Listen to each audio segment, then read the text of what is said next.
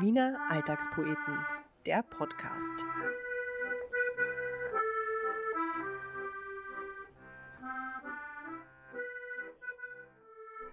Hallo, Servus und Grüß Gott. Äh, ja, hier ist wieder mal eine Folge des Wiener Alltagspoeten Podcast. Ähm, falls ihr das schon vermisst habt, äh, die letzte Folge war tatsächlich äh, vor fast einem Jahr.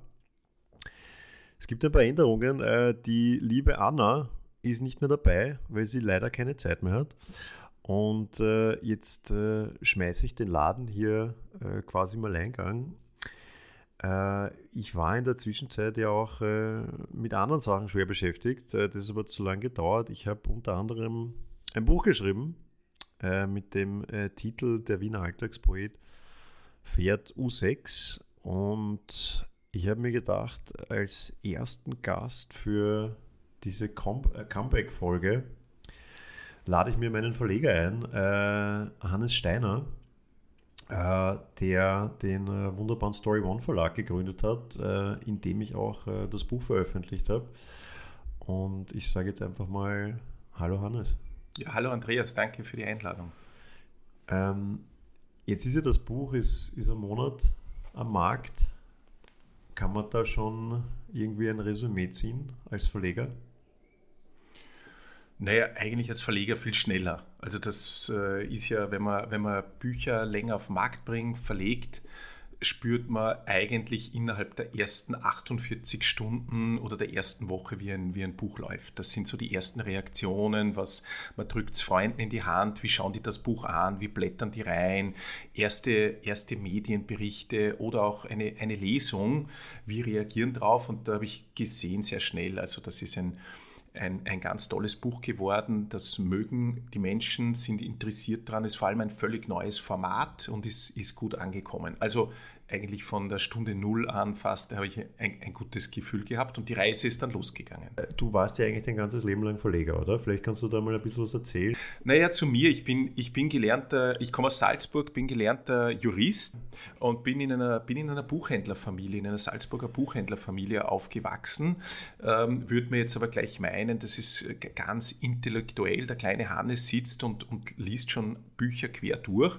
Aber wenn das Überangebot so groß ist, also ich muss zugeben, zugeben, ich habe die Bücher dann als kleines Kind eher zum Bauen verwendet, ja, für Sprungschanzen für meine, für meine Spielzeugautos. Äh, und erst später ist dann die Liebe gekommen während des Studiums Richtung, Richtung Bücher. Mich hat das dann interessiert. Ich habe viele Buchhändler kennengelernt und war in dieser in dieser Buchhandelsszene dadurch schon von Kindesbeinen an, war früher auf der Frankfurter Buchmesse und habe mich dann entschieden, äh, in diesem Bereich tätig zu werden und habe dann tatsächlich eigentlich eine Buchhändlerlehre begonnen, habe hab das von der Pike auf gelernt, äh, also kenne mich im Buchhandel aus, habe die andere Seite kennengelernt und habe dann mit 30 Jahren beschlossen, einen, einen Verlag zu gründen, den Ecowin Verlag. Da haben mir alle davon abgeredet, haben gesagt, naja, das ist... Äh, das wird ganz, ganz brotlos werden, das wird alles ganz schwierig werden, du wirst nichts davon verkaufen. Und, äh, weil Verlage generell, äh, weil, weil keiner mehr Bücher kauft oder, oder, oder warum, warum haben die Leute davon abgehalten? Äh, ich glaube, weil das das äh, grundsätzliche Image ist und es, stimmt wahrscheinlich auch für die meisten Verlage. Also wenn man sich anschaut, wie viele Verlage es im deutschsprachigen Raum gibt und wie viele davon erfolgreich sind, abgesehen von den Konzernverlagen, von den großen, die man, die man vielleicht auch kennt, die irgendwo dazugehören, wie Bertelsmann in dieser Größenordnung oder Holzbrink, dann bleiben wenige Privatgeführte über, die erfolgreich sind oder wirtschaftlich erfolgreich sind. Und das ist dann glaube ich, aus einer Mischung von, von Glück und einem tollen Team und, und Begeisterung für die Sache vom ersten Buch an gelungen. Also mein erstes Buch hat 25.000 Exemplare verkauft und mein fünftes war auf der Spiegel-Bestsellerliste. Also ich bin ein untypischer Verleger, der die Bücher eigentlich immer sehr, sehr gut verkauft hat. Wir haben immer schöne große Auflagen gehabt und so hat sich der Verlag dann über viele Jahre entwickelt. Du hast ja auch den äh, Dalai Lama verlegt.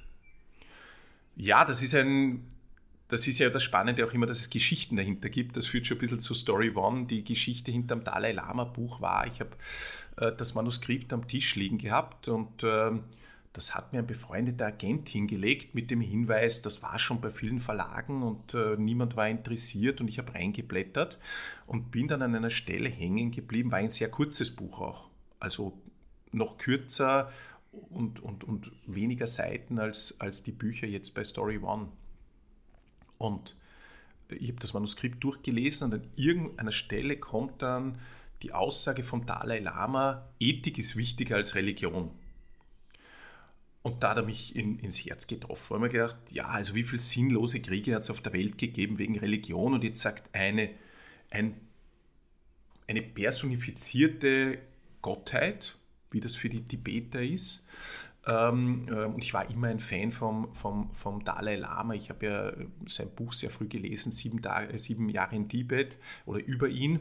Ähm, und dann sehe ich dieses Manuskript und denke mir, da steht was drinnen, das hat er so noch nie gesagt und das hat noch nie jemand, der für eine Religion spricht, gesagt. Also das, das gehört raus in die Welt. Und habe mir dann ein Format dafür überlegt und habe das Buch genannt, äh, Ethik ist wichtiger als Religion, der Appell des Dalai Lama an die Welt. Und das Buch ist dann kurz vor seinem 80. Geburtstag auf, wollte ich schon sagen, auf die Welt gekommen, ja, muss man fast sagen. Und ich habe mir gedacht, das ist so wichtig, das muss auch in alle Sprachen übersetzt sein, habe es in alle Weltsprachen übersetzen lassen. Und das Buch, der Buchhandler hat gar nicht so darauf reagiert und gar nicht so viel eingekauft. Und dann von Woche zu Woche ist das stärker geworden. Und ich glaube, irgendwie in der fünften Woche war das auf Platz 1 bei Spiegel, ähm, was so die Bestsellerliste ist im deutschsprachigen Raum. Und, und am Ende hat das Buch, glaube ich, über eine halbe Million verkauft, 600.000 Exemplare schon. Jetzt bist du vom Dalai Lama zum Wiener Alltagspoeten äh, gekommen, also ein Aufstieg, glaube ich, kann man sagen, das oder? Kann man, das, das muss man so sagen. du hast, äh, ich glaube, am Tag des Erscheinens von, von meinem Buch, äh, hast du gepostet auf deinem privaten Facebook, du hast schon sehr viele Bücher gemacht und eben auch von, von, von sehr großen Menschen und sehr großen Autoren. Und äh, mein Buch ist äh, in, in deinen persönlichen Top 10 auf jeden Fall drin. Das hat mich sehr gefreut. Mhm. Ähm, wie, wieso hast du mit mir überhaupt ein Buch gemacht? Weil mich, weil mich, und das war immer der Beginn dessen, wenn ich Bücher verlegt habe, äh, spannende Menschen zu entdecken. Also ich finde, ein Buch ist immer die Übersetzung äh, von jemandem, der etwas zu sagen hat, dem man gern zuhört. Ähm, und die Rolle des Verlegers ist einfach zu schauen, wie kann man was authentisch zwischen zwei Buchdeckel bringen, was passt gut dazu. Ähm, und, und äh, vielleicht zu diesen Top Ten zurück. Warum ist das Buch für mich ähm, unter, unter den ganz wichtigen Büchern, die ich gemacht habe?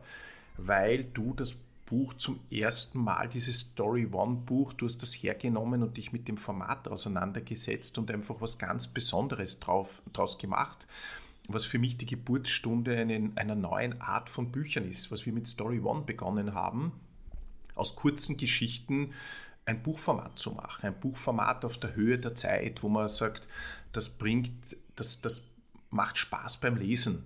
Das ist ein Format, da, da taucht man ein. Das ist eine, eine, eine, das ist jetzt nicht so, dass es den Rest der Welt gibt und es gibt sozusagen Instagram, TikTok, Facebook und dann gibt es Netflix und dann sozusagen mit langer Pause gibt es den Buchmarkt. Sondern das ist ein Buch, das kann man da dazustellen. Und du kommst aus, diesem, aus dieser Welt, du kommst aus der Instagram-Welt, das hat mich beschäftigt und ich liebe Bücher. Wie kann ich diese Welten zueinander führen? Und da hat es ja schon viele Versuche gegeben. Und die Versuche, die es bis jetzt da gegeben hat, teilweise sogar sehr erfolgreich, die finde ich für mich als Verleger, der auch Inhalte liebt, waren nie sehr befriedigend. Das war sozusagen, man macht einen Account nach und man imitiert den ein bisschen, aber man verschafft es nicht, einen Account mit der Buchwelt zu verschmelzen und Top 10, weil dir das großartig gelungen ist. Mhm.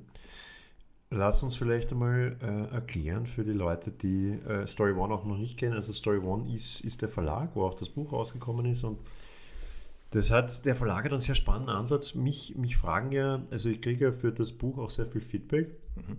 Und etwas, was mir viele Leute schon gesagt haben, ist, dass, dass die Geschichten zu kurz sind. Mich freut das ja immer, weil das heißt ja, dass sie gern mehr lesen würden. Ähm, da muss man immer erklären, das ist das Konzept von Story One, ist, dass eine Geschichte mit maximal 2500 Zeichen erzählt werden soll. Und für mich äh, war das ein sehr spannendes Experiment. Ich meine, die Kürze ist ja sowieso bisschen auch mein Stilmittel. Man kennt es ja auch von den, von den Alltagspoeten-Zitaten.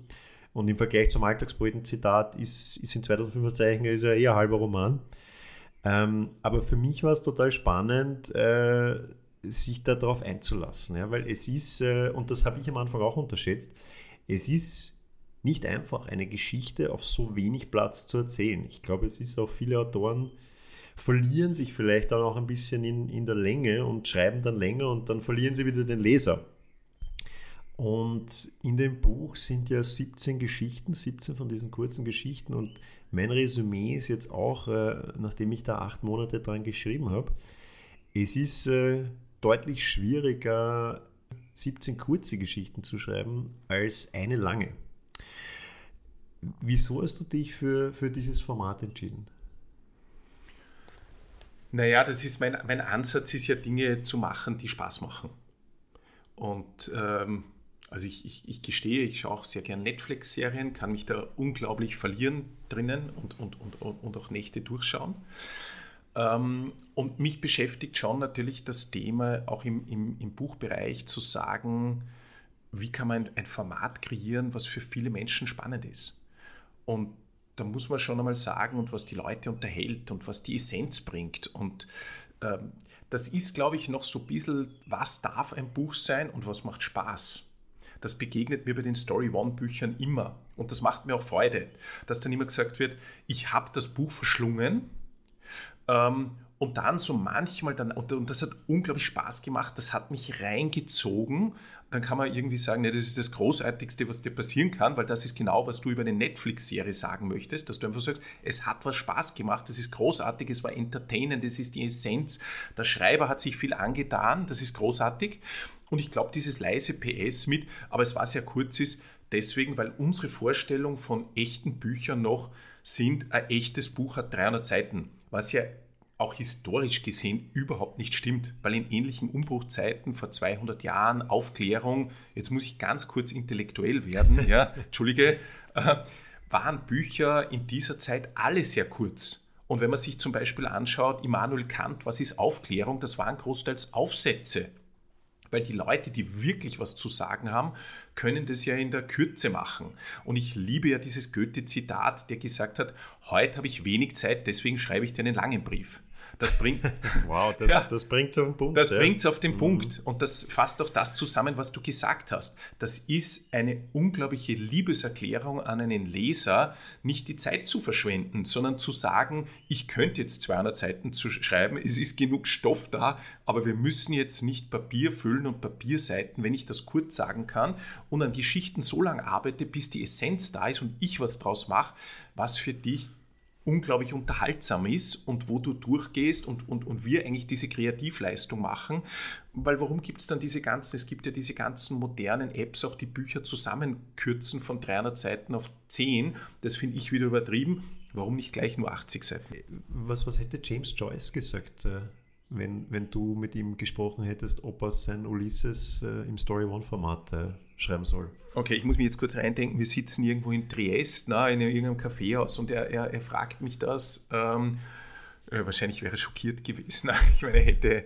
Aber vielleicht hätten dann mehr Leute sein Buch wirklich gelesen. Weil ich glaube, das ist ja das Buch, was die meisten Leute besitzen und die wenigsten Leute gelesen haben. Also ich muss auch gestehen, ich glaube 50 Seiten habe ich geschafft. Ja wahrscheinlich, äh, wenn wir ihn mit einer Zeitmaschine in die heutige Zeit holen würden, vielleicht hätte er das unterhaltsam gefunden und zu sagen, ich kürze das jetzt auf die Essenz runter und für alle, die mein Buch besitzen und nie gelesen haben, gibt es jetzt auch in der, in der Kurzform. Ja, jetzt weiß ich nicht, bei Romanen muss man immer, immer aufpassen, äh, ob es, also ich glaube, es gibt immer ein sowohl als auch. Ne? Das ist wie beim, beim, beim Essen und bei, in allen Bereichen. Es gibt das, oder Kino, es gibt das Programmkino und das hat eine großartige Berechtigung. Und es gibt Kurzserien und die haben eine großartige Berechtigung.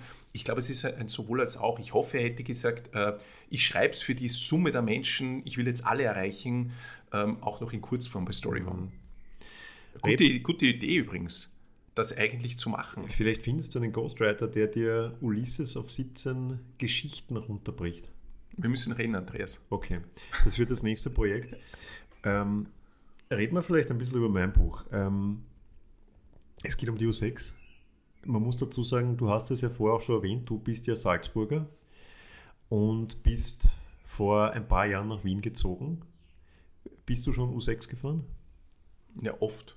Also das ist ja, ich, äh, ich Jetzt muss ich aufpassen, dass ich nicht wieder das Wort lieben immer für Wien in den Mund nehme, weil, weil ich, bin, ich bin ja vorsichtig geworden, wenn ich mit Wienern rede, dass ich jetzt nicht zu sehr schwärme. Das macht mich verdächtig. Also ich, ich gehe bei der Tonalität ein bisschen runter und sage, ich fahre sehr gern U6 und sehr gern U-Bahn.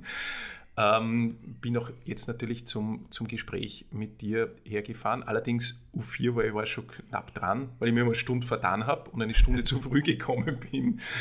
Ähm, nein, ich liebe U-Bahn fahren und ich liebe auch äh, die U6, weil natürlich da, ich steige ein beim, beim Gürtel und diese U-Bahn-Station. Du wohnst ja auch an der U6. Also man kann ja eigentlich sagen, du wohnst fa also fast, also die Ja, nächste fünf U-Bahn für dich ist die U6, Die gell? nächste U-Bahn für mich ist die U6 und, äh, und ich liebe das ja auch, weil für mich das so Wien auf den Punkt bringt. Ne? Das ist, Wien ist auf, auf der einen Seite ist das ja dieses unglaublich beeindruckende, ja, U-Bahn-Stationen, wie sie ja nur eine Weltstadt haben kann, die sie vor, die sie noch immer ist, aber vor allem vor 100 Jahren oder vor 120 Jahren die drittgrößte Stadt der Welt war. Man sieht das noch an diesen Stadtbahnstationen und diesen alten. Und man steigt ein und ist in diesem, in diesem Wien, in dieser Mischung sozusagen, einem Wien, das für mich jetzt rund um den, um den Tod vom Ostbahnkurti auf, auf, auf den Punkt kommt, von Willi Resetaritz, einer Stadt, die, die sich am größten verneigt vor, der, vor dem Menschen, der was für den, für den Menschen von der Straße gemacht hat und sagt, wir lassen niemanden zurück.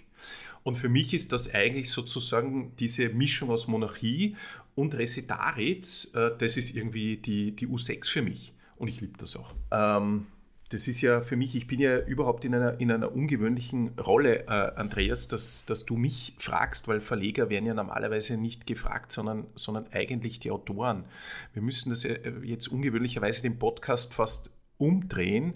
Und es hat ja eine, eine alte Tradition, ähm, hier das Autor, Verleger miteinander Briefwechsel haben. Ja. Das haben wir jetzt nicht angefangen. Ich meine, wir schreiben uns äh, auf WhatsApp, gehen die Dinge eher hin und her, werden gesprochen, aber jetzt sitzen wir uns äh, gegenüber. Wie siehst du jetzt eigentlich aus der anderen Seite eigentlich die Verlagswelt und die Buchwelt als jemand, der ganz aus den, aus, in den neuen Medien zu Hause ist? Du bist ganz digital. Ich kriege irgendwie mit, dass das Buch trotzdem einen, einen gewaltigen Stellenwert hat in dieser sehr, sehr digitalen Welt? Oder, oder ist das jetzt äh, für mich, äh, bin ich da jetzt äh, in, einer, in einer Bubble drinnen? Wenn, dann sind wir in derselben Bubble, weil ich auch so aufgewachsen bin, dass ein Buch ist einfach, das ist ein bisschen so der heilige Gral auch. Ja? Und ähm, also ich bin auch einer von diesen ganz, ganz klassischen Leuten, die eigentlich immer ein Buch schreiben wollten. Also das war, ich weiß noch, wie ich in der, in der Volksschule war, da habe ich schon meine Aufsätze geschrieben und die Volksschullehrerin hat das schon gut gefunden und dann im Gymnasium ist weitergegangen ich wollte immer ein Buch machen und du hast natürlich recht, ich komme, hast es ja vorher schon schön gesagt, ich komme aus dieser Instagram-Welt. Ja, und, und Instagram, ich finde ich find diese Welt auch genauso schön, weil Instagram hat halt den Vorteil gegenüber einem Buch, ist, jeder hat die gleichen Chancen. Ja, also du kannst da einen Instagram-Account machen und du veröffentlichst deine Sachen und die Leute finden es gut oder schlecht. Und wenn sie es gut finden, dann hat es eine höhere Reichweite und wenn sie es schlecht finden, dann hat es wahrscheinlich nicht so eine große Reichweite. Bei dem Buch ist natürlich diese, diese Schwelle wahnsinnig groß. Ja. Ähm, also du musst, du musst einmal ein Manuskript schreiben. Das ist ja auch, äh, also ein Manuskript schreiben ist viel mehr Arbeit, als, äh, als jetzt ein Instagram-Posting zu machen. Und da musst du einen Verlag finden, der, der dir das veröffentlicht. Für mich äh, ist das Buch, äh, es ist irgendwie so die, die Weiterentwicklung von dem Instagram-Account. Es ist auch dieses Buch ist für mich halt, es ist besonders wichtig, weil es ja auch meine eigenen Geschichten sind, die da drin sind. Auf dem Instagram-Account erzähle ich ja, das ist ja, das ist ja die Stimme Wiens, ja, das ist ja nicht, nicht zwangsläufig meine Stimme. Und in dem Buch, diese 17 Geschichten, das sind meine Geschichten. Und ja, für mich ist es, ich glaube, so wie für jeden Autor, der dann am Ende des Tages sein Buch in, in den Händen hält, das ist, das ist schon ein magischer Moment. Das ist besonders, oder? Wenn ein Buch da kommt, die ersten Exemplare, ist man eine Spur aufgeregt. nicht nur eine Spur, das ist wahnsinnig aufregend. Also ihr habt mir die, wie du sagst, die ersten Exemplare geschickt und äh, das macht man auf und dann kann man es, das ist total surreal. Also dann ist da wirklich dein, dein Buch, was du plötzlich hast. Und dann noch surrealer ist es, wenn du ins Buchgeschäft gehst und da liegt dann überall dein Buch plötzlich. Also da, ja. da habe ich auch ein, das habe ich ein Glück, ja. Also das ist wirklich, ist in, in den Wiener Buchläden sehr präsent, das Buch. Und ähm, Vor allem in vielen kleinen Buchhandlungen. Also ich finde das immer besonders. Aus der Welt ja. komme ich auch. Äh, äh, zu sagen, man kriegt die Sympathie. Wir haben das ja präsentiert auch in, einem, in einer wirklichen Kretzelbuchhandlung. Großartig, äh, wo, ein, wo ein unglaublich ambitionierter Buchhändler ein kleines, aber wirklich wo man merkt, jedes Buch ist irgendwie ausgewählt und hat wahrscheinlich eine Geschichte und der Buchhändler kann dir zu jedem Buch was erzählen das ist natürlich toll, dass dann der Alltagspoet auch äh, drunter ist, weil da sind vielleicht 500 Bücher auf Lager, aber die alle in Stapeln. Also man hat irgendwie das Gefühl, man muss sich da durchlesen, wenn man zu den Kunden dort gehört und, und da muss man sozusagen, kann man anfangen als Kleinkind und da bekommt man dann die Empfehlung und muss sich durchlesen. Ja, ich fand das auch total toll bei dem. Also das ist, der hat mir dann erzählt, der, der schlaft auch in, in der Buchhandlung. Ja, also, ja, weil der, der hat auch keine Mitarbeiter, das kann man sich offenbar auch als kleine Buchhandlung, kann man sich das auch nicht leisten. Ja. Es ist ja wirklich wirklich eine Liebhaberei, das Ganze. Und wenn keine Kunden sind, dann schlaft er halt ein bisschen, weil er sitzt sechs Tage die Woche, sitzt er von früh bis spät in seinem Geschäft. Ist natürlich der Tod von Amazon, weil auch 24-7, du kannst praktisch rund um die und bist schneller. Ne? Ich meine, gut, dass das der Jeff Bezos nicht weiß. Ne? Gott sei Dank. Weil wenn sich das durchsetzt, kann Amazon zusperren. Wir werden es ihm, wir werden es ihm auch nicht sagen. Ich, ich hoffe, er wird diesen Pod ich werde ich werd ihn sperren für diesen Podcast, damit er diese Information nicht bekommt. Na, das ist wichtig, weil sonst kopieren die das und gibt es in den Grätzeln überall diese Amazon-Buchhandlungen, wo jemand drinnen schläft, um das gleich zu verteilen und sie vermarkten es dann auf ihren Accounts noch und teilen das als neue Idee, weil das sind ja die, was sind die Drohnen? Die Drohnenzustellung gegen eine Buchhandlung, wo der Buchhändler direkt äh, drinnen schläft. Aber zu dem Punkt, was du noch zuerst gesagt hast, möchte ich was dazu sagen. Das ist ja, was auch so sympathisch ist, dass du das bei Story One geschrieben hast, bei, einem, bei einer Plattform, die eben genau anders ist als der Buchmarkt, sondern wo alle schreiben können. Also du hast das richtig gut beschrieben. Meine Tätigkeit als Verleger war ja 15 Bücher im Jahr zu machen, aber zugleich 1000 Manuskripte abzusagen. Das muss man sich einmal vorstellen. Oder mehrere tausend. Menschen, die mir ihre Zeilen geschickt haben, ganze Stapel von großartigen Dingen.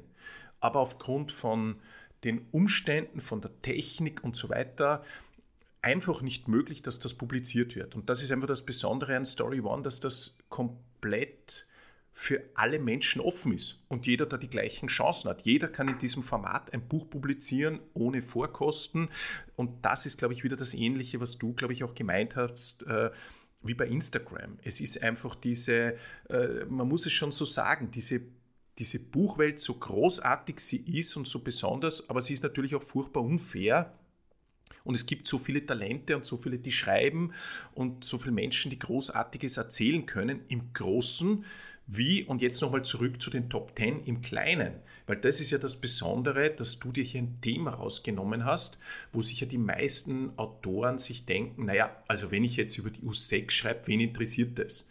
Das ist ja fast wie über den Stadtpark schreiben oder was wahrscheinlich auch eine großartige Idee wäre. Weil es gibt so das ist lustig, weil ich, ja. ich habe das Gefühl, dass die U6 ein, ein Thema ist, also ich, ich habe das Gefühl, dass jeden interessiert das Thema.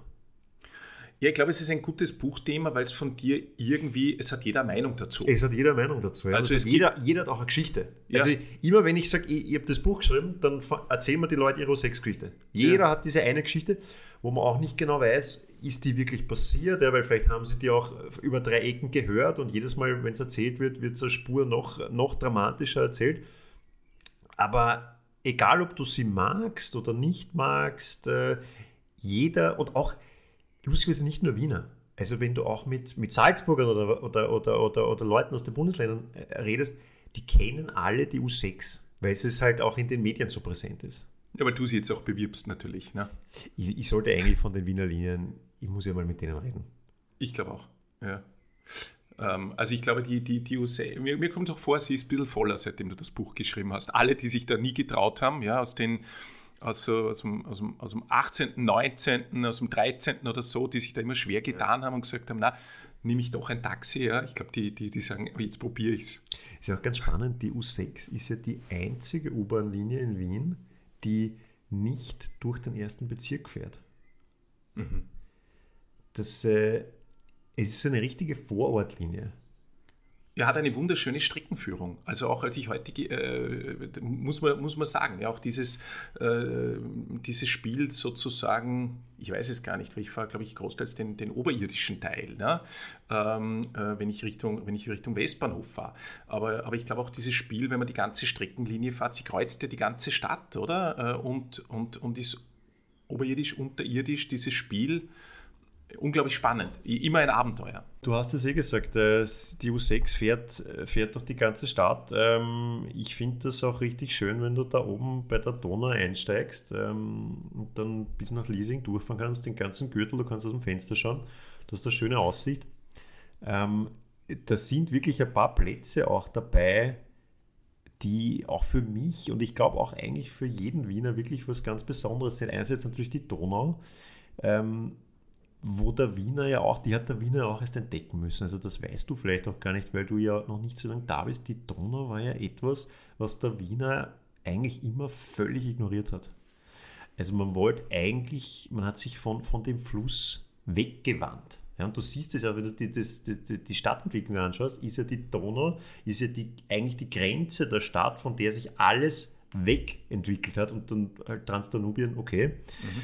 Ähm, und jetzt seit 10, 15 Jahren will, also sind diese, auch diese Grundstücke an der Donau, Kaisermühlen. Mhm. Und da gab es ja früher den Kaisermühlenplus, das war ja genau. da, wo die Arbeiter gewohnt haben. Mittlerweile sind das, ist das unbezahlbar dort. Ja? Und das finde ich auch total spannend, so diese, dieser Wechsel der Wahrnehmung, der da auch äh, in Wien passiert ist. Und dann fährst du weiter den Gürtel wo du über diese ganzen äh, Gürtelbögenlokale drüber fährst, in denen auch ich meine Jugend, äh, möchte nicht sagen versoffen habe, aber ähm, wo man einfach, da wächst man irgendwie auf. Ja, und da ist ja ein Lokal auch skurriler als das andere. Ich habe auch in dem Buch etliche Geschichten äh, diesen Lokalen gewidmet. Das ist eine Art des Nachtlebens, die also die gibt es auch nirgendwo anders auf der Welt. Ja. Und ich glaube auch, dass viele Touristen, wenn die da aus, aus Amsterdam oder aus irgendwelchen hippen Metropolen daherkommen und sich dann in so ein Gürtellokal setzen am Samstagabend, dann sind die wahrscheinlich schockiert, ja, dass die Leute halt, das ist halt sehr aufs Trinken fokussiert und dann halt, wenn der Wiener dann einmal den Vollrausch hat, dann wagt er sich irgendwann auf die Tanzfläche und redet vielleicht sogar mit fremden Menschen, was, was man auch sonst nicht macht. Ähm, ich weiß nicht, wie das in Salzburg, vielleicht, vielleicht siehst du das als Salzburger an. Du hast mir mal gesagt, du findest die Wiener eh so offen. Ja, also da, da, was du jetzt erzählt hast, da ist irrsinnig viel drinnen. Also ich muss sagen, ich bin, ich bin nach Wien gezogen knapp vom ersten Lockdown.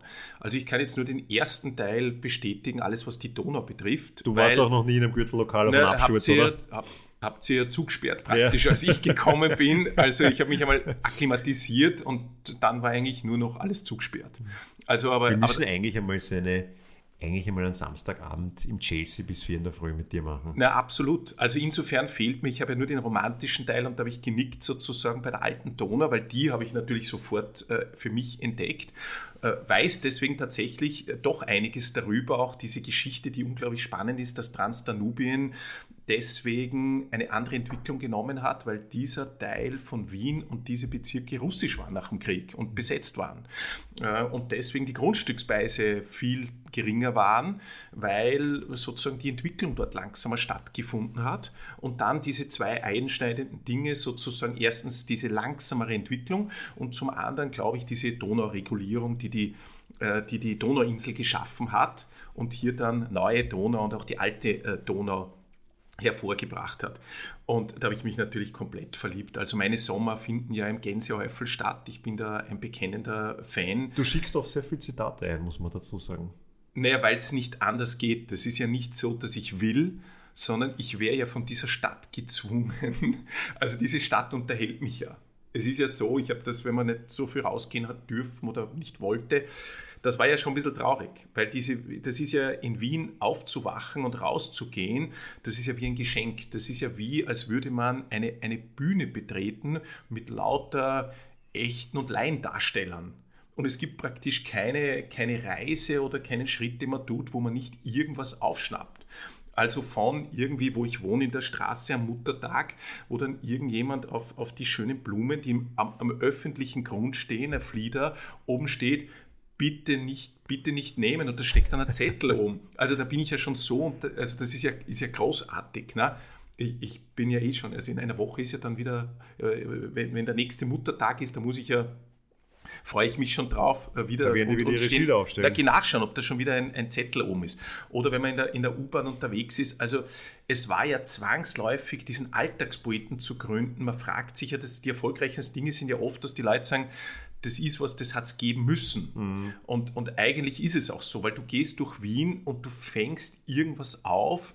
Äh, Gerade zuletzt, ich war im Kaffeekorb äh, und, und, ähm, und wünscht, ein, wünscht jemand dem Kellner einen, einen, einen schönen Tag und sagt, ich wünsche einen schönen Tag und er ganz trocken einfach nur drauf, ein frommer Wunsch.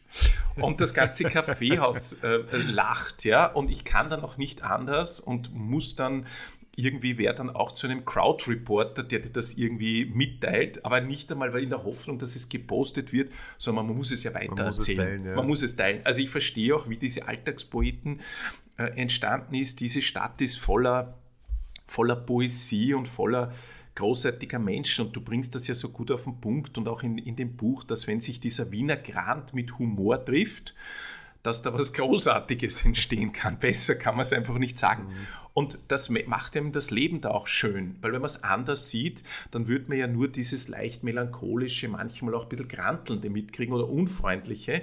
Aber so, du machst ja diese Stadt noch lebenswerter, indem du einfach sagst, konzentriere dich auf diese Höhepunkte der Vorstellung, äh, die du erlebst jeden Tag, wenn dann das kommt und dann sieht man diese Stadt mit Humor und muss, und muss grinsen und, und findet das großartig.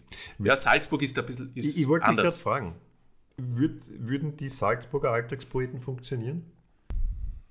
Nein, der Art nicht, weil diese, das, das Salzburg, ist, Salzburg ist anders. Ne? Also vielleicht. ich, ich, ich habe gedacht, Wien ist anders. Wien, Wien sagt immer, dass es anders ist. Wien Wer ist jetzt anders? Ist Salzburg anders oder Wien anders? Das, ja, alles ist normal. Alles Aber das, niemand okay. ist normal. Ne? Das okay. muss, man mal, muss man mal sagen. In dem Moment habe ich dann irgendwie gedacht, was, was hätte der Mozart gesagt? Ne? Den, ich, weiß ich glaube, er hat in Salzburg dann noch einen Fußtritt bekommen. Er war ja ein bisschen eine, war eine Rotzpippen, der Mozart, ne? und ist dann, ist dann nach Wien ausgewandert. Ich glaube, so geht es halt vielen Salzburgern, die für Salzburg irgendwie zu frech sind die landen dann irgendwie. Die werden nach Wien verschickt, okay. Die, werden, die kommen dann irgendwie nach Wien und, und, und schauen dort und haben natürlich trotzdem eine, eine große Liebe zu Salzburg und Salzburg ist eine, eine wunderschöne Stadt. Also ich muss da schon eine, eine Liebeserklärung machen, aber, aber die Salzburger gelten, das kann ich ja nicht sagen, ich bin selber Salzburger, als, als verschlossen und nicht so nahbar. Das kann ich jetzt in, in Wien gar nicht sagen. Also das also ist. Es geht immer noch schlimmer als in Wien, äh, ziehe ich äh, die Lehre draus. Weil, also für mich sind die Wiener ja das verschlossenste Volk auf, auf, auf dieser Welt, aber es gibt dann nochmal die Steigerung. Naja, du bist doch nicht der einzige Salzburger, der mir das erzählt. Naja, ich weiß es jetzt nicht, und, äh, aber, aber, aber ich, ich kann nur sagen, dass das ja mein Lieblingspost von dir ist, äh, eben aus dem Gänsehäufel, wo eine Frau zu ihrem Mann sagt, du, wir sind wieder jetzt äh, lebenswerteste Stadt der Welt geworden und, und er trocken drauf, was, woanders ist noch geschissener. Also ich finde, das bringt sie auf, also das macht mir auch diese, diese, dieser Post von dir, äh, den, den finde ich ja wirklich großartig, weil er irgendwie alles auf dem, auf dem, auf dem auf den Punkt bringt. Ja, wenn die Leute mich fragen, was mein Lieblingspost ist, sage ich auch ganz oft den. Ich, ich variiere oft. Ich weiß nicht, ob den Leuten das auffällt. Also ich, ich sage dann oft auch was anderes, um die Leute zu verwirren auch. Aber den sage ich oft. Ich finde auch, dass der, der sagt schon sehr viel über, über das Wiener Lebensgefühl. Ja, also Salzburg ist ja, ist ja speziell. Also was uns vereint ist, äh, dass wir grundsätzlich der Meinung sind, dass der Zirkel, der den Globus markiert, rund um uns geht. Das ist in Wien so und das ist in Salzburg auch so. Was ja in Salzburg noch ein bisschen lustiger ist, weil Salzburg kleiner ist.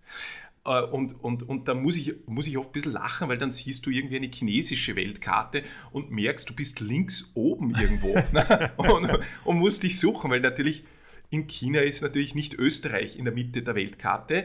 Ähm, Wobei äh, die Chinesen ja das war nicht Salzburg, was sie nachgebaut haben, aber Hallstatt, glaube ich, haben sie ja nachgebaut. Ich glaube, das haben sie nachgebaut. Naja, das, äh, ja, aber die Frage ist ja immer. Also die sind schon Fans, glaube ich, auch von uns. Sonst würden sie ja nicht unsere Stadt nachbauen. Naja, das ist ja genau das, wie unsere Vorstellung ist dass sozusagen in Peking großteils die Menschen über Wien und, und Salzburg reden. Nur eigentlich, oder? Nur, nur, nur. Weil sie dann sagen, wie können, wie können wir die kopieren? Ja. Und wenn praktisch die, die reden ja relativ wenig über, das muss man ganz offen sein, über Silicon Valley. Ne? Ja, Oder nur, über, glaub, über die reden wirklich nur über Innovationen. Die reden großteils, also wenn sie sich über, über, die, über die Zukunft unterhalten und über das Große, über, reden sie über Wien und über Salzburg. Und, und dann denken sie auch wirklich, wie sie, das, wie sie, wie sie uns, uns nachahmen können, ohne dass wir das merken. Und das finde ich eben das Großartige, dass sich Salzburg und Wien da irgendwie äh, äh, schon trifft. Natürlich Salzburg durch Mozart und viele andere äh, Marken, natürlich auch über die Schönheit und eine der drei größten, äh, schönsten Städte der Welt und, und Wien natürlich. Ist das dein Ranking oder Das hat Humboldt gesagt. Humboldt? Ja, also Konstantinopel und, und ähm, Neapel, die Gegenden um Konstantinopel, äh, Konstantinopel äh, Neapel und Salzburg gehören zu den schönsten der Welt. Und da muss man ja auch sagen, Re Das recht hat er. Also das das Salzburger, ja- das Salzburger Umland, da wird man als Wiener schon ein bisschen neidig. Das, das muss ich wirklich neidlos anerkennen. Ich verstehe das auch, weil inzwischen, wenn ich nach Salzburg fahre und jetzt nach, nach drei Jahren ein bisschen spüre ich so diese, diese Wiener Vibes äh, und dann fahre ich dann nach Salzburg und komme bei den ersten Seen vorbei und dann diese, wo Kühe sind, na, denkt man sich schon lange nicht mehr gesehen. ja, ja, okay. Ja, das ist so. Das kenne ich nicht. Genau. Kenn ich ne? ähm, und, und dann die saftigen Wiesen. Und dann findet man das eigentlich, äh, das erfüllt einen schon auch mit Glück, muss ich sagen. Also ich, äh, äh, auch da habe ich das Gefühl, ich wäre so ein bisschen, ähm, nach drei Jahren wird man so ein bisschen zum Wiener, dass man die Stadt liebt. Aber wenn Schulschluss ist oder irgendwie die Feiertage nahen, hat man das Gefühl, alle sind irgendwie sofort draußen und fahren woanders hin und sind eigentlich gar nicht in der Stadt. Oder kommt mir das nur so vor? Das, das, ich sehe das auch so. Also die Wiener fliehen ja sehr gern aus ihrer Stadt, vor allem im Sommer, wenn es so wahnsinnig heiß ist. Aber mir kommt es so vor, also sobald sie dann so die Stadtgrenze hinter sich gelassen haben, irgendwo spätestens auf der Höhe St. Pölten, kriegen sie dann eh schon wieder Heimweh. Na, merkwürdig, ne? Merkwürdig. Da denkst du Merkwürdig. jetzt irgendwie, gibt's da, ist das jetzt noch so wie bei uns? Ne? Ja. Du hast ja ganz am Anfang was sehr Interessantes gesagt, äh, dass du, wenn du in Wien bist, darfst du Wien gar nicht zu sehr loben. Hast du da schlechte Erfahrungen gemacht? Ja, also ganz offen ja. Bin, als ich vor drei Jahren nach Wien gezogen bin, ich habe die Stadt immer unglaublich gern gehabt, war als Verleger viel da, habe allerdings da meistens im, im ersten äh, äh, Bezirk übernachtet und dann ziehst du nach Wien und, und lernst Wien aus einer anderen, mit einer anderen Brille kennen. Du lernst die Grätzl kennen, du lernst die Bezirke kennen, ähm, fast viel mehr mit den, mit den Öffis bist und, und lernst die Stadt auf eine ganz andere Art und Weise kennen. Und ich habe mich da wirklich von Beginn an in die Stadt verliebt. Also seitdem ich da bin, mit allen Höhen und Tiefen natürlich, ne, wie, bei einer, wie bei einer Liebesbeziehung. Aber du darfst es nicht zugeben. Du kannst mit niemandem darüber reden. Also Nee. vielleicht zu Hause mit deiner Frau ganz heimlich. Ja, und ich zuhört. sage ja auch, das, das bleibt jetzt unter, das bleibt unter uns und ich habe sie auch gewarnt. Am Anfang hat sie es mir nicht geglaubt, äh, dass wenn du das Original Wienern erzählst, dass sie dich da irgendwie, äh, dass das Erstaunen äh, hervorruft. Also du fangst an, ein Gespräch, äh, Hannes, du bist jetzt nach Wien gezogen und wie gefällt es dir da? Und du sagst, beginnst drauf, natürlich dann ganz en- enthusiastisch zu antworten. Und für mich war so ein Schlüsselmoment.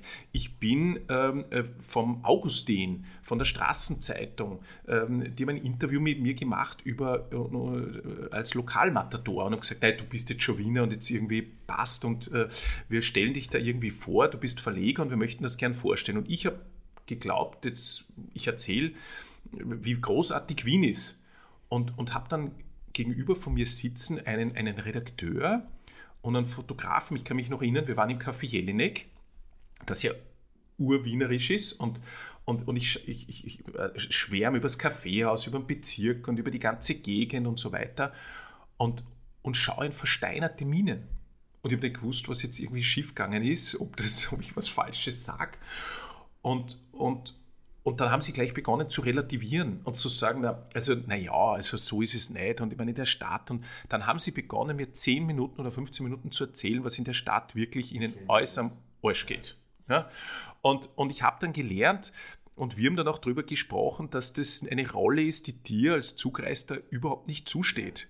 Du musst da irgendwie aufpassen, du musst da diesen Zwischenton finden. Mhm. Ne? Also zuerst einmal, das kann eine Falle sein, dass dich jemand fragt, wie dir Wien gefällt. Ne? Weil du kannst eigentlich nur falsch legen. Sagst du, das ist großartig, liegst falsch. Sagst du, dir gefällt es nicht, dann ist das irgendwie eine Majestätsbeleidigung. Das heißt, meine Taktik ist da, und ich habe das auch meiner Frau gesagt, sag du, verhalte dich einmal defensiv und, und vielleicht zwei, drei bessere schon Sympathie bekunden, aber defensiv und schon sagen, na ja, oder so. Also irgendwas musst du schon finden, dass der Wind gerade kalt ist oder ja. das Wetter.